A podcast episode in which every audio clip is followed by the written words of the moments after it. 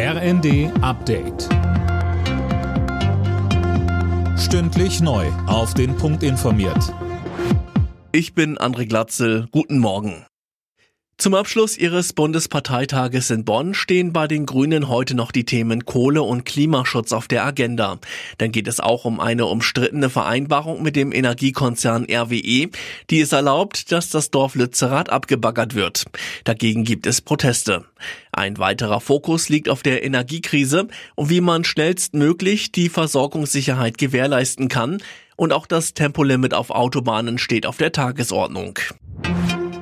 Im berüchtigten Evin-Gefängnis in der iranischen Hauptstadt Teheran hat es offenbar gebrannt.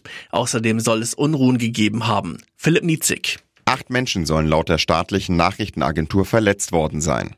Online-Medien hatten von Schüssen und Explosionen berichtet. Laut der Staatsanwaltschaft in Teheran soll es einen versuchten Aufstand gegeben haben.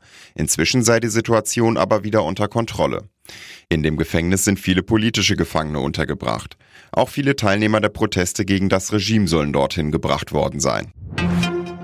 Russland hat in der Ukraine wieder Luftangriffe auf Kiew geflogen. Ukrainischen Angaben zufolge wurde bei vier Raketenangriffen wieder ein Stromversorger getroffen.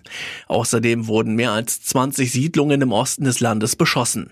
Laut dem ukrainischen Kulturministerium ist in Cherson ein Dirigent der Philharmonie erschossen worden, weil er sich geweigert habe, mit den russischen Besatzern zusammenzuarbeiten.